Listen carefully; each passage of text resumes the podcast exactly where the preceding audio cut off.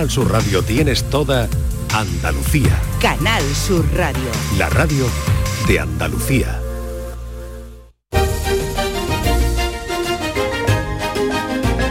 En Canal Sur Radio, Días de Andalucía, con Carmen Rodríguez Garzón.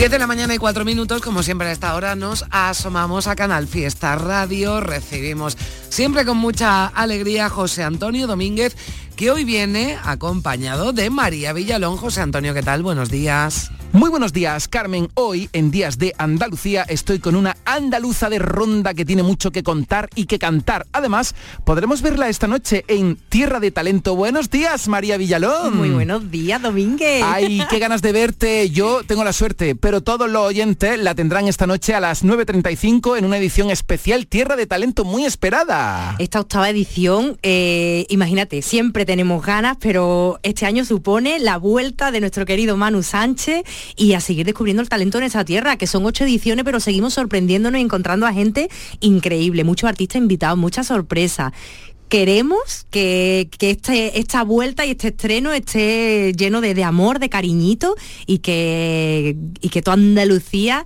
nos reciba y reciba a Manu como, como se merecen esta tan esperada vuelta de Tierra de Talento con él. Esta noche a las 9.35 en Canal Sur Televisión. Y hablando de talento el que tú tienes, querida mía. Estamos en Días de Andalucía. Vamos a hacerte un remix María Villalón, y tú describe un poquito cada canción porque cumples 20 años en la música. Es muy fuerte, es. Pese a mi juventud, cumplo 20 años. Es que empezaste con 14 años. es que es eso, que empecé muy jovencita, pero, pero 20 años ya de, Es que yo me paro a pensar y al final, pues, a lo tonto, a lo tonto, he hecho muchas cosas, ocho discos, eh, muchas libros. muchos conciertos, libros. Qué barbaridad. Y la verdad, que, qué hermoso poder celebrar 20 años ya. Y que sea mucho más. Esta canción que suena ¿Qué, te inspira? Pues me encanta porque me apasiona Ainhoa Buitrago y haber compartido con ella esta canción y haber hecho este dúo tan, tan especial entre las dos, pues me, se queda como una de las joyitas de mi, de mi repertorio. ¿Esta cómo la describes con pocas palabras? Pues esto es de... Eh, de esas que te van directas ahí a la, víscera, ¿no? Al, corazón, ¿eh? es pasión, es fuerza, es incluso dolor. Y esta...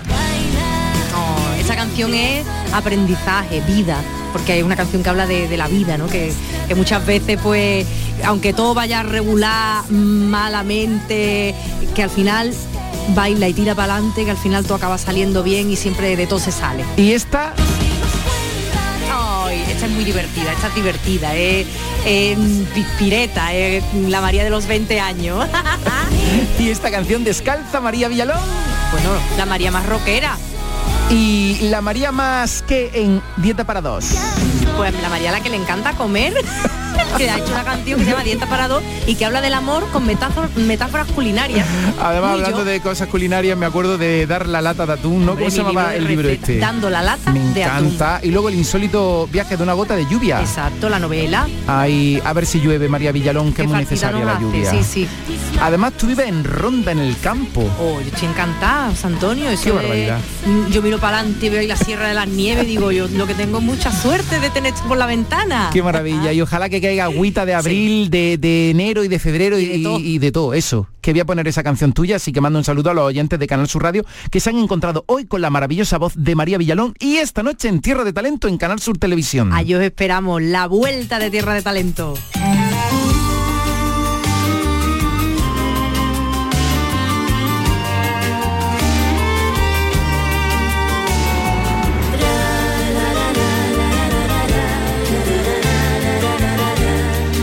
José Antonio Domínguez, gracias también a María Villalón. Llegamos a las 10 de la mañana, 8 minutos, enseguida por aquí, Nuria Gaciño. Nada nuevo que contar, todo lo que vive en mí, desnuda está mi alma.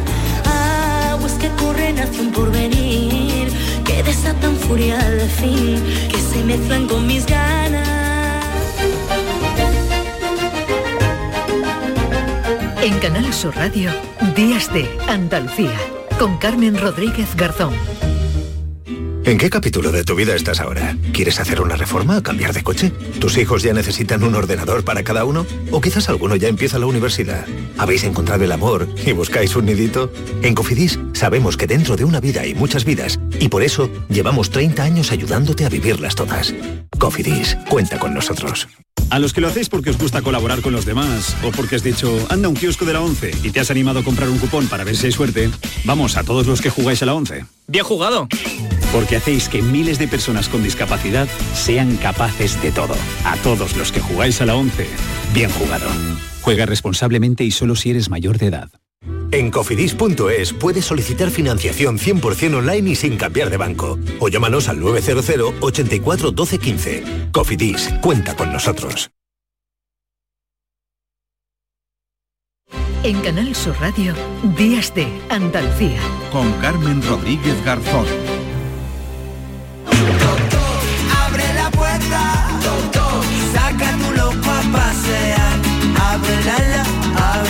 Pues a esta hora, como siempre, aquí en Días de Andalucía, recibimos la visita de Nuria Gaciño. La Nuria, ¿qué tal? Hola, ¿qué tal? Muy buenos días. Ya aquí recuperando la normalidad. Uf, menos mal. Bueno, aunque vamos a hablar- de Navidad.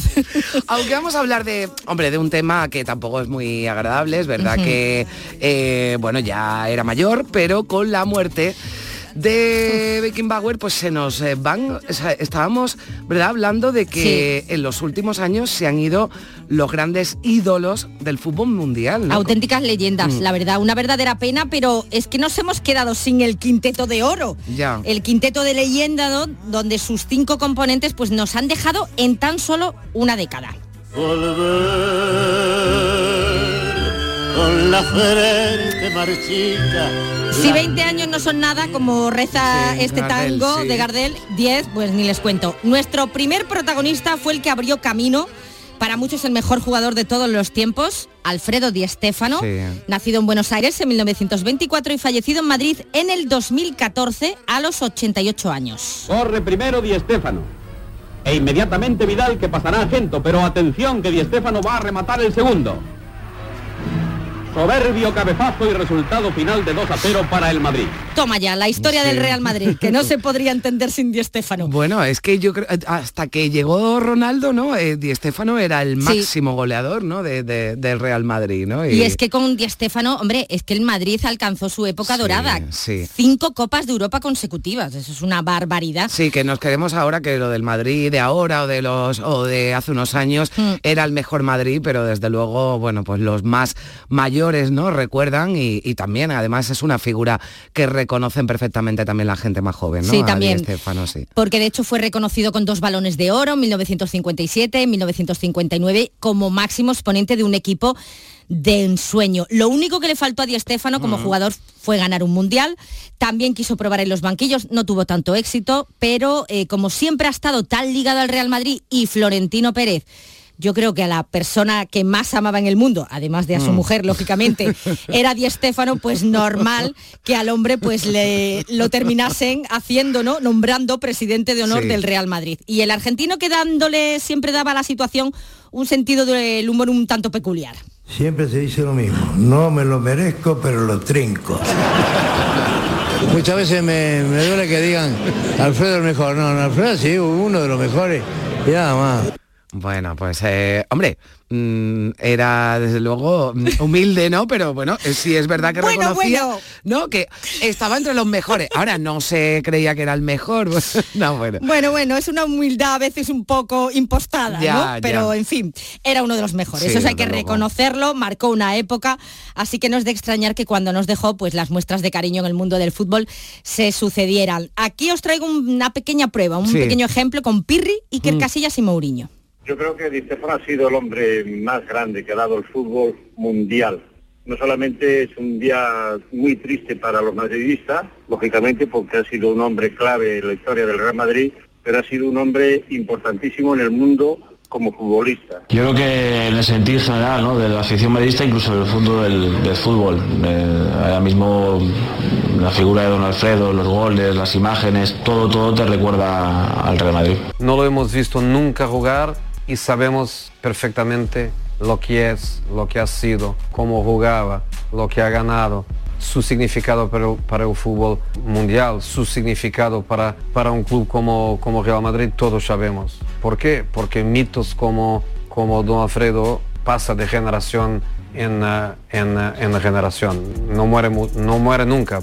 Es lo que tú decías, Sí. Carmen, que incluso los más jóvenes Claro. no, no, Decía, los- sin no lo hemos haberlo visto, claro. jugar, eh, todo el mundo lo identifica, ¿no? Y, sabe, claro, pero en esto, eh, claro, para los madridistas, incluso, bueno, pues eh, preguntas aquí en España, pues dice, bueno, el mejor del mundo, Di Stéfano, pero claro, esto va por países y habrá que no coincida, ¿no? Con lo que, con lo que decían y ahora vamos a ver también a- otros ejemplos, ¿verdad? Di Nuria? Stéfano es el, Sí. el primero, ¿no? De este quinteto Sí. sin parangón, el primero en dejarnos, que fue Di Stéfano, pero Mm. dos años después de la muerte del astro argentino se marchaba el gran Johan Cruyff el 24 de marzo Mm. del 2016 a los 68 años.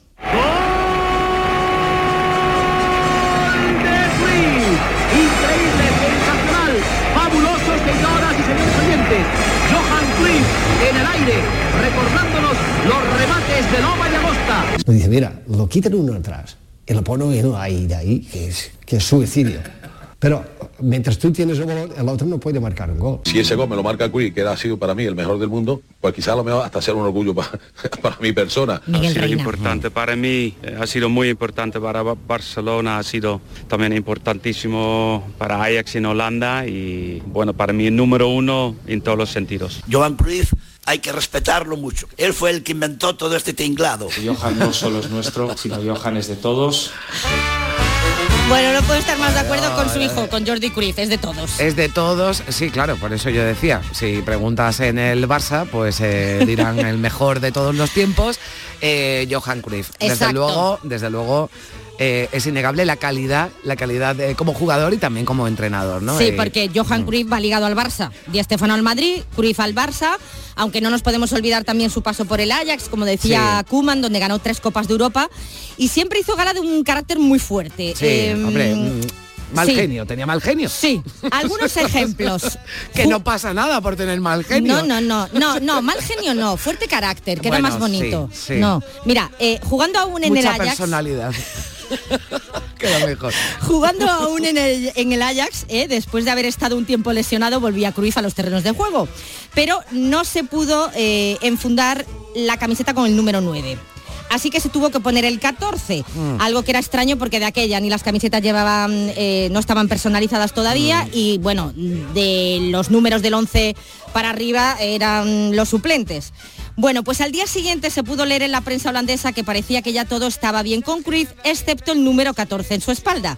Pues no sabemos por qué, no sabemos si por superstición o por esa rebeldía contra la prensa, pero a partir de entonces lució siempre el 14, Pues incluso sí. en la selección. Pues bien. Pues igual rompió también eso que decías tú, que los números más altos siempre eh, se asignaban a los a los suplentes. Y hoy por hoy, pues no, hay jugadores que tienen un número y vemos jugadores eh, que son primera fila y primeras estrellas de los equipos, pues que juegan con un eh, 17, con un 22. Con en fin, números extraños. Con números extraños. ¿Y cómo recaló en el Barça? Ese fue otro ejemplo ¿eh? de Mm. carácter fuerte. Cuando en la temporada 73-74 se enteró de que el Ajax estaba negociando su traspaso al Real Madrid, Ah, bien. montó en cólera, no le dijeron nada, y decidió que no iría al Madrid, sino que ficharía por su máximo rival, Claro. el Barcelona. Hombre, para hacer como, como venganza es perfecta. Me encanta. Está bien, está bien. Me cae, me cae bien Cruz, me cae bien. Pasó a convertirse en el fichaje más caro en la Mm. historia del fútbol. De aquella costó 60 millones de pesetas, o sea, unos 360 mil de euros de ahora. Fue un auténtico bombazo, hombre, y le dio gloria al Barcelona. Le dio gloria porque, bueno, eh, para empezar, eh, le dio, estaba fatal, el Barça estaba de capa caída y con Cruyff ganaron la Liga, también la Copa del Rey, y después ya como entrenador también lo revolucionó, Mm. que ahora lo, lo contaremos. Montó todo el tinglado, ¿no? Decían por ahí. también. Exacto, como David inventó, Vidal. inventó todo este tinglado. Es que llegó a integrarse además muy bien en la sociedad catalana hasta el punto de que a su hijo le puso Jordi, que eso Mm. le provocó problemas con el régimen franquista porque de aquella no podías poner nombres ni, ni en catalán, ni en gallego, ni en euskera, tuvo que Sí, después le podías llamar Jordi en casa, pero en Claro. el registro iba Jorge, ¿no? Exactamente, y creo que tuvo que inscribir al, al hijo en Holanda o no sé qué follón tuvo con, con los eh, papeles. Y bueno, como entrenador, como decía, le dio también gloria bendita al Barça, consiguió su primera Copa de Europa en el 92, que se le estaba resistiendo muchísimo, y además revolucionó la forma de jugar a- Mm. al fútbol, que a todos nos enamoró. Uno de los privilegiados que pudo trabajar a las órdenes de Cruyff fue Sergi Barjuan, que en el pelotazo nos contaba ya hace Mm. un tiempo eh, una anécdota y, y fliparon mogollón tanto él como Chapi Ferrer no daban crédito a lo que Johan Cruyff les estaba pidiendo. Nosotros jugamos la, la Champions, creo, ya, ya la Champions, eh, contra el PSG. El PSG que había Ginola, que había Wea, y nos tocaba marcar a Chapi y a mí. O sea, y los dos hacían, eran dos armarios imputados los dos. Los dos más bajitos tenéis que marcar a, lo- a los armarios. Y dice, y dice, en los corners tenéis que marcar vosotros. Mister, no es normal esto, dice, sí. Porque ellos ven tan fácil todo que se relajan ahora a rematar. Si llegan a rematar, que tú no tienes que dejarle, pues ven tan bajitos que no remataron. O sea, no- nosotros ya luego nos apañamos como podíamos, ¿no? Porque antes estábamos había, había, codo, ¿no? había men- había menos cámaras antes, ¿no? Pero y, y tenían cosas así, ¿no? Decían, ¿cómo puede ser, no? Nos apañamos, claro, no había, había menos cámaras, no había más, no, hay, hay, hay- hay algún codacito, Codazo que el grande crió. se llevó, ¿no? Bueno, y antes como hemos escuchado a Jordi Cruyff, a su hijo, que decía que Johan Cruyff es de todos, mm, yo creo que es que los españoles tenemos mucho que agradecerle, porque gracias a ese juego tan maravilloso España ganó el Mundial del 2010 y también ganó dos Eurocopas, y yo creo que le debemos Mm. mucho a Johan Cruyff. Soy de un enigma plantado entre tinieblas, del puro encanto de estar siempre en la lona. Soy de la épica rancia del espanto, soy de un país que se llama Maradona. Vamos, aquí ya, en Maradona ya, eh, ya ni se llaman Argentina. Vete, y déjame el programa entero No, a mí, ya, no, no, totalmente, venga, ya está. Aquí, aquí metemos a Maradona por tres. Mi madre. Bueno. nos dejó el 25 de noviembre del 2020. Mm. De los cinco ha sido el que murió más joven, con Mm, 60 sí. años. Y eso no nos sorprendió, porque no se cuidó para nada, no se Sí. cuidaba nada de nada, Eh, Demasiado, demasiado, Nuria. sí, demasiado. Demasiado. De todos he sabido, ¿no? Sus problemas con las drogas, unos problemas que le hicieron recaer más de una vez, unido pues a la mala alimentación, alineada con alcohol, en fin, un desastre. Yo me pregunto que si Maradona hubiese Bueno, sido... si se hubiera cuidado, eh, bueno, es que, o sea, estamos Imagínate. hablando del, yo diría, del mejor o de, del top five. Total.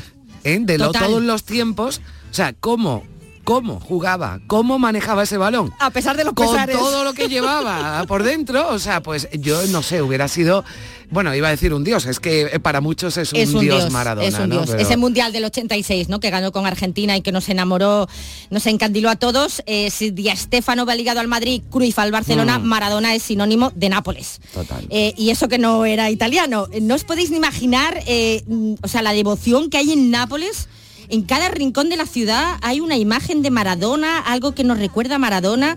Eh, si vais al barrio españolo, o sea, la fricada más grande que yo he visto en Bueno, mi vida, hay esa un plaza de- mural, ¿no? dedicada. Un mural Sí, sí. enorme. Yo tengo un sobrino que está ahora haciendo Erasmus en, en Nápoles, ¿no? ¿Qué me dices? Por Sí. Dios, voy a ir a visitarlo. Me encanta ve, Nápoles, estoy enamorada de esa ciudad.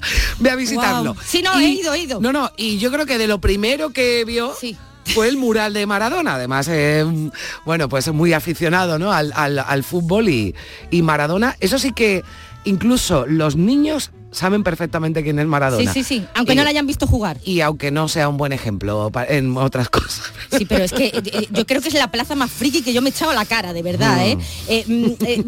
es normal ese agradecimiento por parte del Nápoles, porque Mm. cuando llega Napa- eh, Maradona a Nápoles consigue ganar el primer escudeto, después gana otra liga, o sea, gana dos ligas con él, gana una copa de la UEFA como para no estar agradecido, Mm. pero claro, tanta juerga pasa factura y en el 91 dio positivo en cocaína tras el partido contra el Bari y le cayeron 15 meses de suspensión. Se fue por la parte de atrás, pero da igual, o sea, es que lo aman, lo aman. Sí, no, bueno, y además eh, pudimos eh, disfrutar también, ¿no? de- del juego de Maradona aquí, aquí en España, que bueno, su llegada, ¿no? El, Sí. Bueno, al Sevilla, ¿no? Que jugó además en el Sevilla. Claro, primero, antes de su paso por el Nápoles, estuvo en el Barcelona En el Barça, dos sí. Y en el 92 recaló en el Sevilla, que fue su última experiencia ya en Europa. Estuvo una temporada, era el Sevilla que entrenaba Bilardo, de ahí que hubiese Mm. venido, hombre, y mm, la verdad que fue un reclamo mediático importante para el conjunto de Nervión, la verdad, Bueno, tú para sabes que cuentan, Española. cuentan y bueno, y me dicen que es cierto que Maradona tenía una camiseta eh, distinta. Eh, a la del resto del equipo. Tenía un elástico, digamos, justo debajo de, Es que ya llegó un poquito... de la barriga, ¿no? Para disimular un Es poco. que ya llegó un poquito... Sí, ya más cascado. Sí, llegó con, bueno, metidito en carnes, ¿no? Ya, Eh, eh, un poco así jaquetón, ¿no? Bueno, dejó huella en Nervión donde se hizo muy amigo de Monchi. Yo no, no, no, no voy a juzgarlo por algo que no me interesa, lo voy a juzgar por lo que por lo que me aportó a mí en mi vida, ¿no? Y por lo que yo viví, ¿no? Y, y- y quiero, me gustaría que la gente se recordara a un magnífico jugador y a un buen tipo. Era un tipo genial, un tipo distinto, diferente, una gran persona, porque como persona era extraordinario. Es una triste noticia, pero no solo para el mundo del fútbol, para, para el mundo entero, creo. Y, y yo me acuerdo de, de- de- de Maradona, sobre todo en el 86, tenía yo cu- 14 años, entonces, eh, como tú dices, yo creo que es un jugador, ha sido un jugador único. Era espectacular. Hacía cosas ya técnicas que no voy a hablar, que no las, se las he visto hacer a nadie. Ese ser zurdo y salir para la derecha y cosas que muy bueno. Y luego como persona, bueno, pues cada, cada uno tiene su, su forma de, de ir por la vida y no, no, no, no puedo opinar. Sobre eso no puedo opinar porque no, no lo conocí. Bueno, ya, es que, claro, que entrar ahí, hombre, no, Monchi sí ha estado bien, bueno, era un tipo diferente, distinto y era buena persona, bueno, pues lo que además nosotros no discutimos eso, pues seguramente pues lo sería Maradona y, y ya está, pero bueno, tenía, tenía ese eh, bueno, no sé si llamarlo defecto, pero bueno, sí, eligió Sí, desde luego un una, defecto una vida que, que no, que bueno, pues que le, le impidió, ¿no? A lo mejor ser todavía mucho más de lo que fue, que fue mucho, ¿no? Lo que no se puede discutir, desde luego, lo que nadie discute, todos coincidimos, es en su La juego, calidad, la calidad, duda. lo que no, bueno, lo, Mm. lo que nos enamoró jugando al fútbol. Y en ese sentido sí se me parece mucho a Messi, en que a los dos se les nota mucho que, mm, que- que disfrutan. Bueno, Sí. disfrutaba en el caso de Maradona, disfruta todavía Leo Messi jugando al fútbol porque por encima de todas las cosas aman el balón. Si tuvieras que decir unas palabras en el cementerio de Maradona, ¿qué le dirías? Gracias por haber jugado al fútbol. Gracias a la pelota.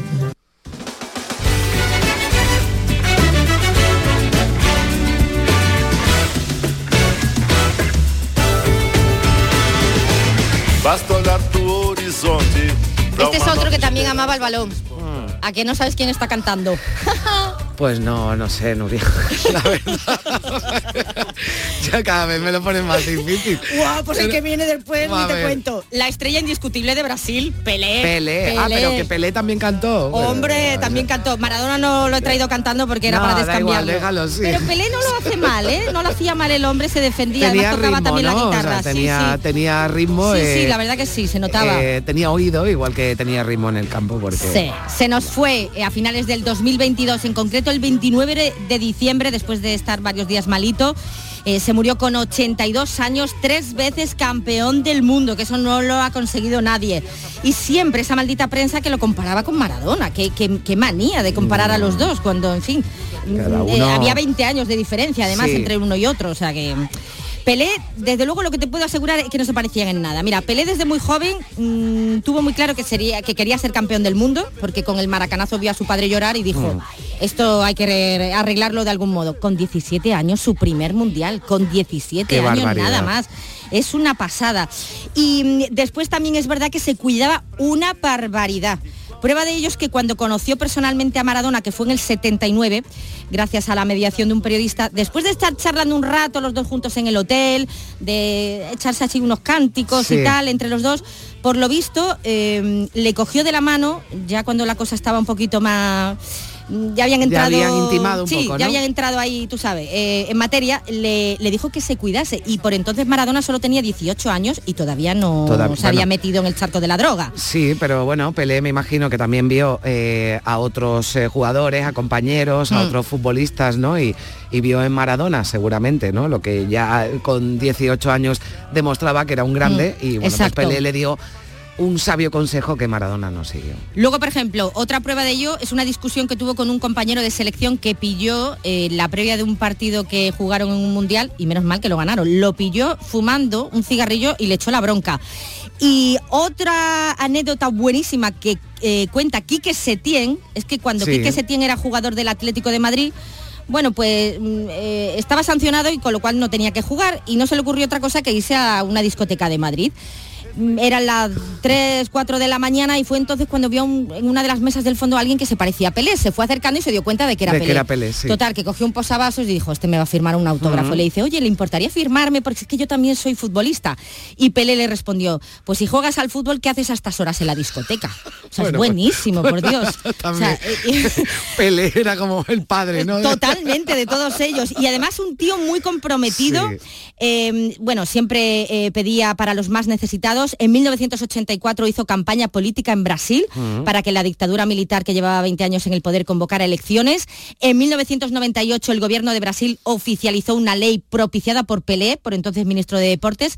Nada que ver, como veis con Mm. Maradona, que lo invitaría a su programa el 20 de noviembre del 2005, un programa llamado La Noche del 10. Gracias por aceptar la invitación.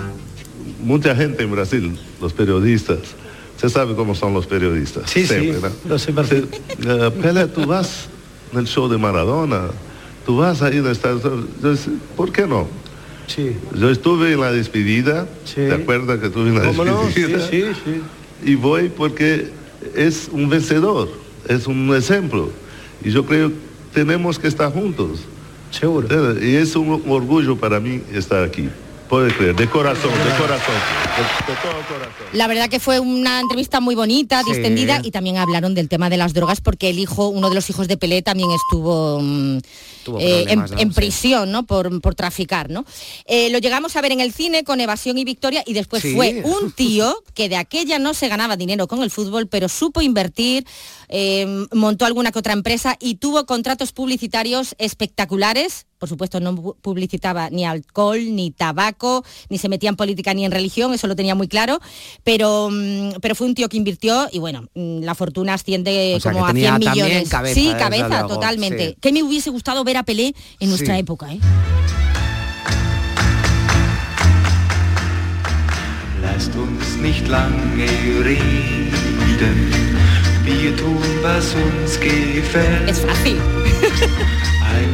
Einmal fünf A ver, no sé. Es el que te queda. ¿Quién es? Iba a decir, ya me va a poner a Jesulín cantando en una de estas, ¿no? Beckenbauer. Ah, que también... También cantaba y los que aplaudían, los que tocan las palmas son los jugadores, el, el Ah. resto del equipo. Ah, ¿sí? Beckenbauer, super mono, cantando. Es que, no- vamos, de verdad, Sí, búsquenlo como, en eh, YouTube. Es ideal.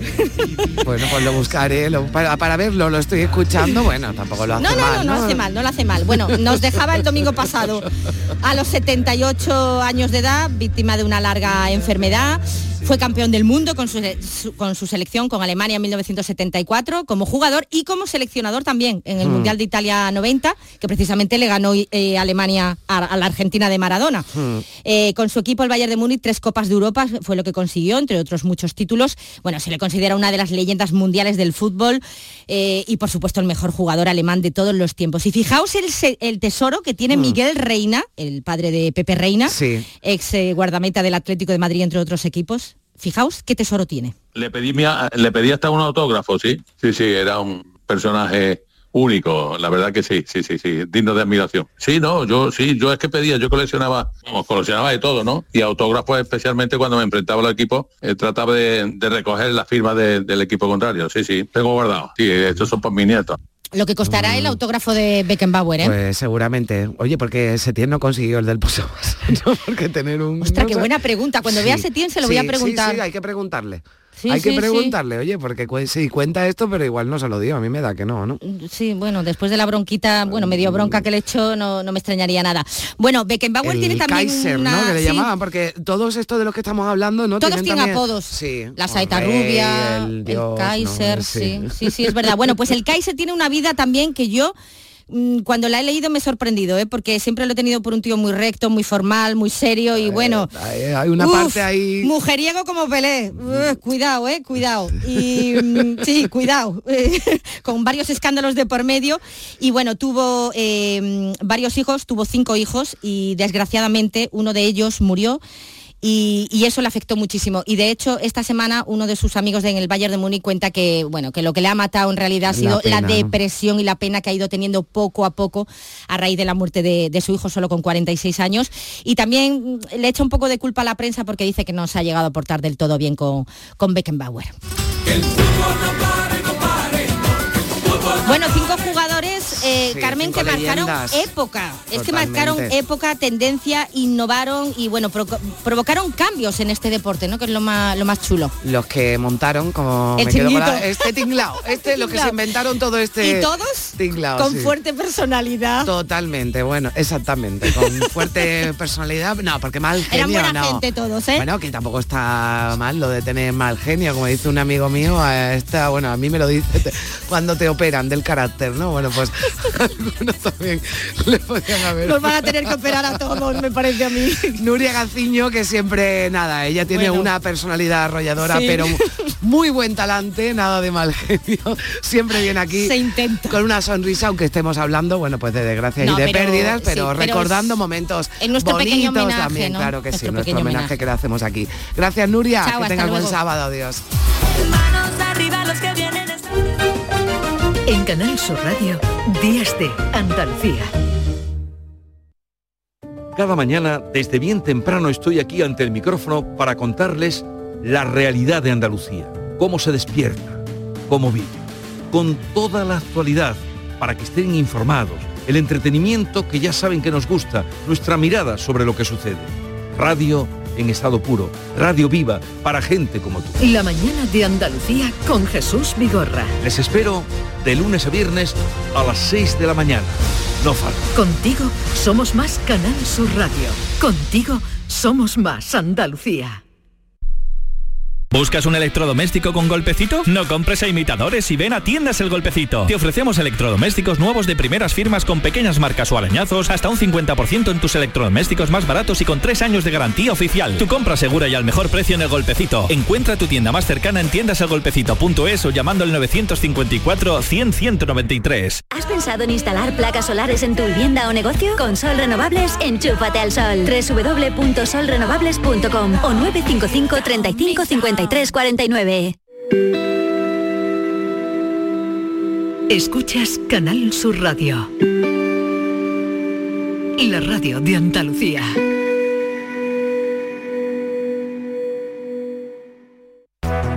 ¿Conoces la web ventanafamilias.es? es una ventana abierta a la familia del Sistema Sanitario Público de Andalucía para apoyar a madres y padres en la crianza de sus hijos e hijas.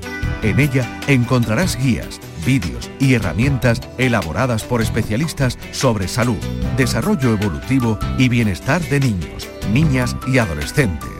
Ventanafamilia.es te ayudará a mejorar tu calidad de vida y la de tu familia compartiendo los cuidados en salud de manera responsable.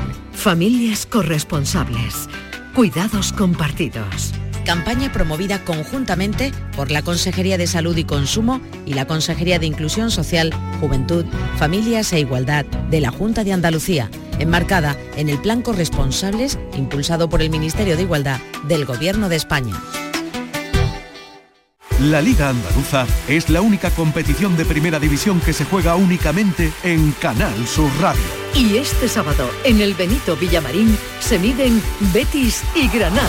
Y además te contamos toda la jornada andaluza de Primera y Segunda Federación y un aperitivo copero de baloncesto desde el Martín Carpena, Unicaja, Gran Canaria. Síguenos en directo este sábado en la gran jugada de Canal Sur Radio desde las 3 de la tarde con Jesús Márquez. Contigo somos más Canal Sur Radio. Contigo somos más Andalucía. Días de Andalucía. Con Carmen Rodríguez Garzón. Canal Sur Radio. 10 de la mañana y 37 minutos. eh, está por aquí otra vez Primi, ¿qué tal? Hola, ¿qué tal? Hola, bueno, vamos Aquí a hablar nuevo. ahora de un libro, de la primera novela, ¿verdad?, de un periodista andaluz, de Rodolfo Castro Galeana, fue delegado de la agencia EFE en Andalucía, subdirector de la agencia en Madrid, antes de dedicarse a la docencia en ciencias de la comunicación en Valencia. Hablamos de historia, ¿verdad?, que es lo que eh, siempre hacemos cada, cada sábado a través de, de esa primera novela que se titula Héroes del RIF, apuntes para una novela de la editorial sevillana Extravertida, Primi. Así es, un, un, libro muy interesante porque mm, recorre distintos escenarios, comienza en esa guerra cruenta eh, que nosotros conocemos como la guerra del Rif y que termina mm, en la posguerra española. Es un recorrido, podríamos decir, lo que algunos llaman mm. una mm, metanovela, es decir, que tiene varias tramas. Sí. Y realmente aquí mm, lo que a, a mí me, me, parece es que se habla de toda una generación que ha vivido en este país guerras varias guerras, represiones, una dictadura mm. y que a pesar de todo eso ha sabido salir adelante, sacar adelante a su familia y un poco también es la familia de Rodolfo Castro. Un poco de su historia también va aquí, Carmen. Seguro que nos lo va a contar ahora. Rodolfo, ¿qué tal? Muy buenos días. Muy buenos días. Muchísimas gracias. Encantado de saludaros. Bueno, eh, no, nos contaba un poquito Primi, ¿verdad?, de, de, de que va la, la, novela, que habla mucho, al margen del relato histórico, ¿no?, de, de, cómo transforma, ¿no?, a una persona o a las personas, ¿no?, a un profesor, ¿no?, por ejemplo, como es uno de los protagonistas, cómo le transforma una guerra, ¿no?, vivir una guerra. Y efectivamente, la guerra eh, es un, se dice que, eh, primero acaba de decir, eh, todas las guerras son cruentas y lógicamente quien va a la guerra pues eh, tiene que ir dispuesto a morir, pero sobre todo tiene que ir dispuesto a matar. Y, y ese tránsito de, de un profesor eh, joven eh, que trabaja en un instituto de Málaga, que fue un alumno muy brillante, que quiere ser escritor, que enseña latín y literatura, y que, bueno, tiene su vida hecha en Málaga, que incluso fue, eh, pagaron dos mil pesetas para ser un soldado de cuota y no ir a Marruecos, pero por medio eh, se le cruza el desastre de anual y, y es llamado a combatir. Y allí se transforma, efectivamente, se transforma. Como persona. Sí. Ese profesor es un, un, profesor ficticio, este personaje en la parte de ficción, pero realmente nos podría dar la dimensión de, de eso, de una persona anónima con, mm. con una vida tranquila que, que, termina pues siendo un personaje porque esto es lo que tiene también Carmen esta novela, porque uh -huh. hay algo de mm, intriga, porque este profesor consigue ser un héroe de guerra consigue hacerse amigo de Franco, lo condecora, pero es perseguido luego por el franquismo y asesinado en Algeciras en 1942. Todo esto, Rodolfo, ¿hay algo de, de verdad? ¿Te has fijado en algún personaje? ¿O Joaquín San, Demetri, eh, San Demetrio, eh, un personaje de ficción de cabo a rabo? Es un personaje de ficción de cabo a rabo. Lo que pasa es que es un, es un personaje que en su transformación eh, pasa por distintas etapas. Y al pasar por distintas etapas, desde, desde la primera que acabo de describir de un chico joven que se quiere dedicar a la literatura y a la docencia, a luego otra en la que, mm, en fin, se hace cargo de que tiene que, que, ser un héroe y de que, y de que la vida le pasa eh, por un acto de guerra en la que sale de una manera airosa y salva, podemos decir, a, a su compañía, muchos soldados de, de, de, morir, y luego pasa por una etapa pacifista, luego pasa, pasa por distintas etapas. Y, y, pero yo creo que es que eso es eh, lo que ha ocurrido en, en, en, la España, conforme España va evolucionando en 100 años, en 100 años de historia. Y lo que ocurre es que eh, tiene, tiene eh, eh, en fin, se ve que, que, que un eh, maquis en el año 42 en la estación de Ronda se le acerca y le pide lumbre para, para encender un cigarro y aquello es suficiente como para que todas las alertas se enciendan. ¿Quién es este tipo que habla con un, con un maquis? Rodolfo, hay hay mucho de documentación, lógicamente, para escribir este libro y un trabajo de documentación importante por tu parte, pero también es un libro que está lleno eh, qué importancia tiene, ¿verdad?, de los testimonios orales, de las historias que han contado abuelos y bisabuelos. Como su abuela, Claro. con su abuela Dolores. Eh, sí, sí, sí, sí. Eh, antes eh, estábamos hablando de que lo que tuvieron que hacer eh, las familias, las personas, eh, en situaciones difíciles para salir adelante. Eh, y bueno, yo lo único que he contado ha sido eh, qué es lo que eh, tuvieron que hacer mis abuelos maternos para salir adelante. Pero el, asunto está en que mi abuelo, que trabajaba en los antiguos ferrocarriles andaluces, y mi abuela eran los dos de Málaga, pues eh, se encontraron con que el abuelo en el día 17 de julio del 36 sale de viaje, viaje para unos días, y, va hacia Jaén. Pero claro, se inicia el, levantamiento militar en Marruecos y se queda en Jaén durante eh, los tres años de guerra. Y cuando regresa, pues es depurado, lo expulsan y del trabajo. Y, la abuela, eh, que, era, que era una narradora inmensa, y al menos conmigo, no con todos, pero conmigo sí, no sé por qué. Y resulta que, que- que nunca, nunca, ella contaba la historia, contaba la historia para un niño o para un muchacho, pero la- había una razón por la cual el abuelo, pese a todos los elementos que eh, están en, en el archivo de Salamanca, y que, y que dicen que es un, sindicalista, un sindicalista de la CNT, un sindicalista reivindicativo que ocupa cargos y, y que bueno, y es expulsado por eso. Sin embargo, en el año 42 reingresa en Renfe. Pero no hay ningún documento que diga por qué. Ni mi abuela me lo explicó, pero ella sí que decía, eh, y tuve yo que, pero al mismo tiempo se emocionaba, eh, cómo se echaba a llorar y nunca contaba por qué. Ni yo lo supe nunca. Eh, lo eso único que hice esta fue, novela, claro.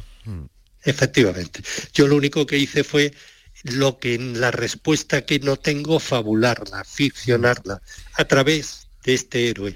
Héroe de del. Rey. Bueno, no se lo pierdan, ya no vamos a destripar más, lo que hacemos es invitar a nuestros oyentes a que, a que lo lean, a que lean esta primera novela del periodista andaluz Rodolfo Castro Galeana. Muchísimas gracias, Rodolfo, por estar con, con nosotros. Muchas gracias, Rodolfo. Muchísimas Que gracias. vaya muy bien. Muchas gracias, Primi, a vosotras. Adiós. Adiós.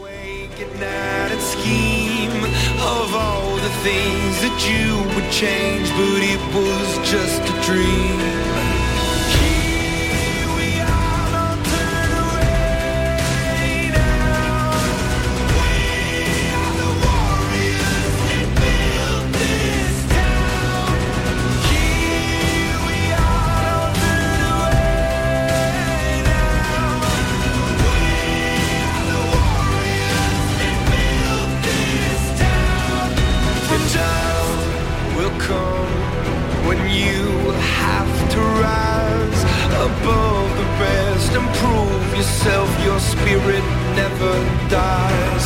Farewell, I've gone to take my throne above. But don't weep for me, cause this will be the labor of my love. En Canal Sur Radio, Días de Andalucía. Canal Sur Radio. Noches de la Maestranza presenta El Barrio el próximo 13 de septiembre. Entradas disponibles en el corte inglés.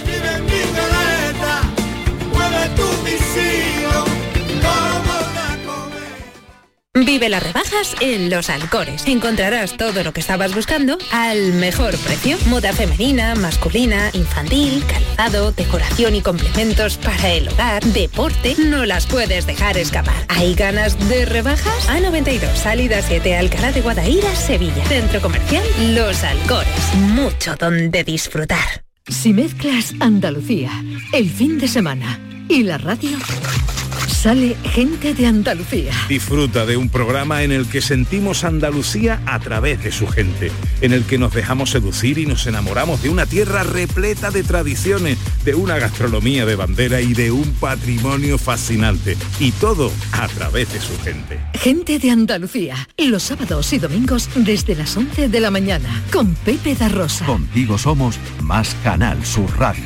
Contigo somos más Andalucía. En Canal Sur Radio, Días de Andalucía, con Carmen Rodríguez Garzón. La primera libertad del silencio. Música.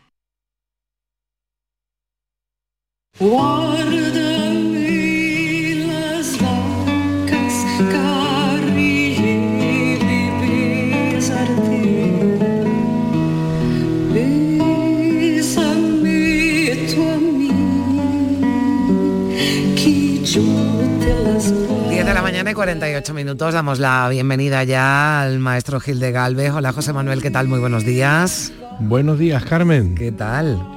Pues mira, fíjate qué cosita tan bonita traigo hoy, ¿eh? Así, para continuar, ¿verdad? Porque hicimos una parada, claro, eh, llegaron las navidades, ¿verdad? Eso es. Y eso es. hablamos, bueno, pues del concierto de Año Nuevo, también eh, tuvimos un programa fantástico con tu niña, con su amiga, hablando de esa música infantil, ¿no? O, o no música infantil, pero música que le gusta a, lo- a los niños y pasamos un rato estupendo el Día de Reyes, pero ahora volvemos con lo que habíamos dejado, ¿verdad? Aparcado antes de las Navidades. Exactamente, nuestros compositores del Renacimiento del Barroco, que llevamos ya, ah, hemos hablado de bastantes de ellos, y hoy hemos traído aquí al granadino Luis de Narváez, que fue un compositor fantástico, que sobre todo de música polifónica, de música coral, pero que a día de hoy lo que más ha llegado de él es su música escrita para vihuela. Fíjate, para situar un poco al personaje, eh, Luis de Narváez nació en Granada en 1490. Fíjate qué, qué momento, ¿eh? Si situamos todo Fíjate, claro. el descubrimiento en el 92, la conquista de Granada, o sea, vamos, vamos, a, vamos a ir poniéndonos en esa situación. En ese momento nace este músico que empieza a trabajar para la casa digamos, de Francisco de los Cobos. Francisco de los Cobos era el secretario ni más ni menos que del emperador Carlos I. ¿Vale? Francisco de los Cobos, todos los andaluces, pues bueno, saben que fue, digamos, el gran mecenas del tesoro que tenemos hoy día en Úbeda. Todos esos maravillosos monumentos que hay, la, la, la, la, la Sacra Capilla del Salvador, allí al lado del Parador Nacional, o sea, to- todo eso se lo debemos a Francisco de los Cobos, que fue, eh, bueno, en principio entró a trabajar en el despacho de ni más ni menos del contable de Isabel la Católica y luego pasó con el tiempo a, a- a ser él el secretario personal de, de- de Carlos Emperador, ¿no?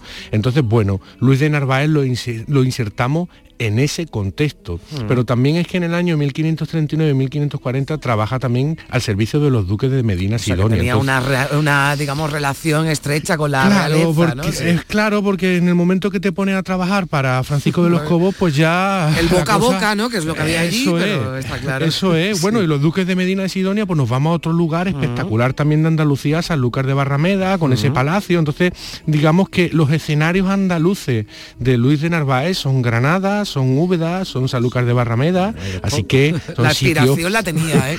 Las musas las tenía desde luego. Así es, maravilloso. Y cuando se muere Francisco de los Cobos, pues ya pasa ni más ni menos que a trabajar mm, como profesor del príncipe Felipe II y lo acompaña por viajes por Italia, por el norte de Europa. es, un- es una persona eh, que vio mucho y por eso pasa a ser muy importante como compositor y como mm, intérprete de vihuela. Mira, la la colección de, de piezas más importantes que hizo fue los seis libros del Delfín de música de cifra para tañer vihuela. Esto se lo dedicó evidentemente a Francisco de los Cobos. Se imprime en Valladolid en 1538. Bueno, y ahí está sonando una canción que se denomina Guárdame las vacas, que continúa, que está ahí dentro, lo contiene esa colección, que bueno, es música popular, una canción anónima que la arregla y la pone en, en su trabajo y que eran, bueno, ya sabes que estas canciones populares pasaban al final a este acervo de lo que es la música académica. Y la letra de Guárdame las vacas eh, la hizo Cristóbal de Castillejo y dice algo así como Guárdame las vacas, carillejo, y besarte, eh, si no, bésame tú a mí, que yo te las guardaré.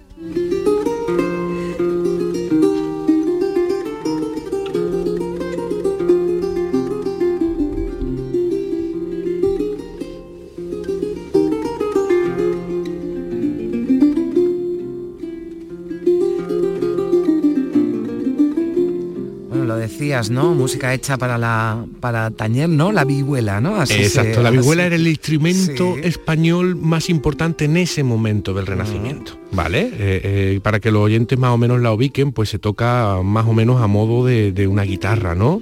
Y tiene un sonido maravilloso. Nosotros tenemos una gran tradición en España de vihuela y de violas de gamba en ese momento, ¿no? Éramos punta de lanza de- de- del mundo de la música. Así que ahí estaba nuestro Luis de Narváez. Pues fíjate, de este Guárdame las vacas vamos a oír a vamos a ir a otra pieza que se llama Paseábase el Rey Moro, porque evidentemente eh, en el momento en el que nace todavía queda toda esa música eh, eh, por herencia del cancionero popular que había en nuestra tierra, en Andalucía. Y digamos que este Paseábase el Rey Moro en Italia se conoce como un romance, porque este- esta colección de los seis libros del Delfín pues incluyen romances, villancicos y todo este tipo de canciones de aquel momento. Fíjate cómo suena Paseábase el Rey Moro.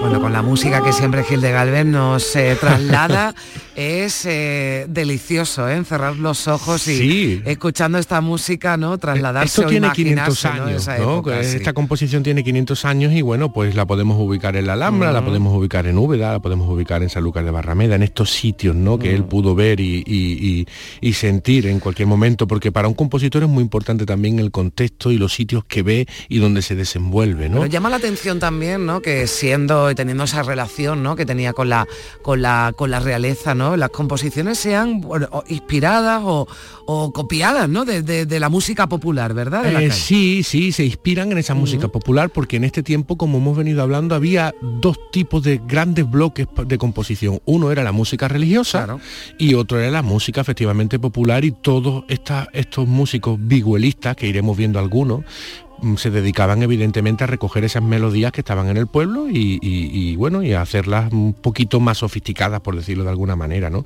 fíjate que te voy a contar ahora otra anécdota muy bonita. Es eh, eh, lo que se conoce como la canción del emperador. O sea a Carlos I eh, eh, Carlos V no mm, a él le encantaba una pieza que se llamaba Mille Regres que era una canción polifónica francesa de acuerdo que creó el compositor Jacquin Desprez. Tú imagínate ahora si nos situamos un poquito más al norte de Andalucía nos vamos al monasterio de Yuste no y nos situamos en aquel entorno maravilloso. Bueno pues allí tuvo que sonar la canción del emperador de Joaquín Desprez que está compuesta para cuarteto vocal pero que el propio Luis de Narváez transcribió para, eh, para vihuela y perduró durante muchísimo, muchísimo tiempo. O sea, se conocía como la canción del emperador, ni más ni menos, ¿no? Y la letra dice, mil pesares por abandonaros y por estar alejado de vuestro rostro amoroso. Siento tanto duelo y pena dolorosa que se me verá en breve acabar mis días.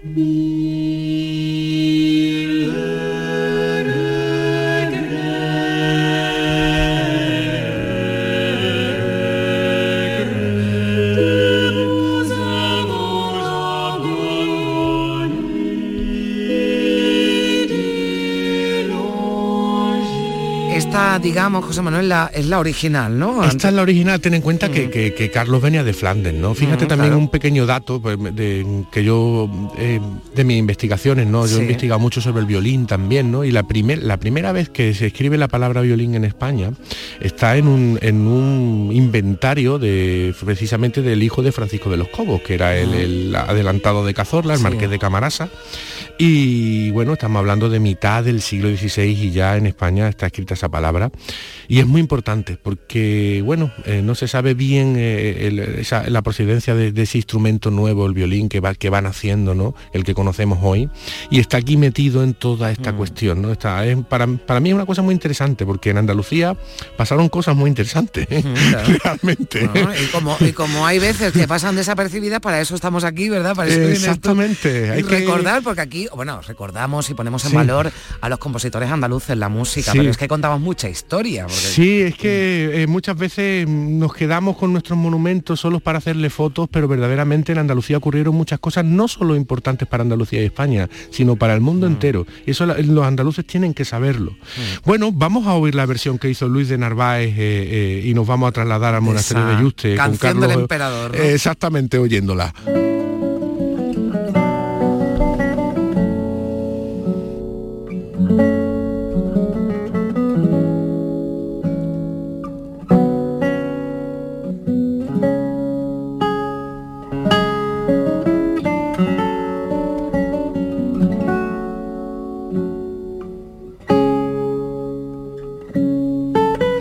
Fíjate la anécdota de, de- yo me, cuando me, me acuerdo de, de- de lo, donde pasó los últimos días, ¿no? Que se hizo construir una, una habitación con una cama y desde la cama por una ventanita podía oír la misa y verla, ¿no? pues yo me imagino allí un tipo tocando la vihuela y tocándole También, la claro, canción. y, y pidiéndole, pues ese era el, el Spotify de entonces. ¿no? Efectivamente. Y le pedía Bueno. y cualquiera se negaba, claro. Así es, Carmen. Fíjate qué famoso fue Narváez, que Sí. un, un cortesano de eh, escritor y caballero que se llamaba Luis Zapata de Chávez, eh, lo conoció de siendo joven y ya en el año 1592 escribió lo siguiente, dice, en Valladolid, en mi mocedad, músico de vihuela llamado Narváez era de tan extraña habilidad la música que, sobre cuatro voces de canto de órgano de un libro, echaba en la vihuela de repente otras cuatro cosas, a los que no entendían la música milagrosa y a los que la entendían milagrosísima.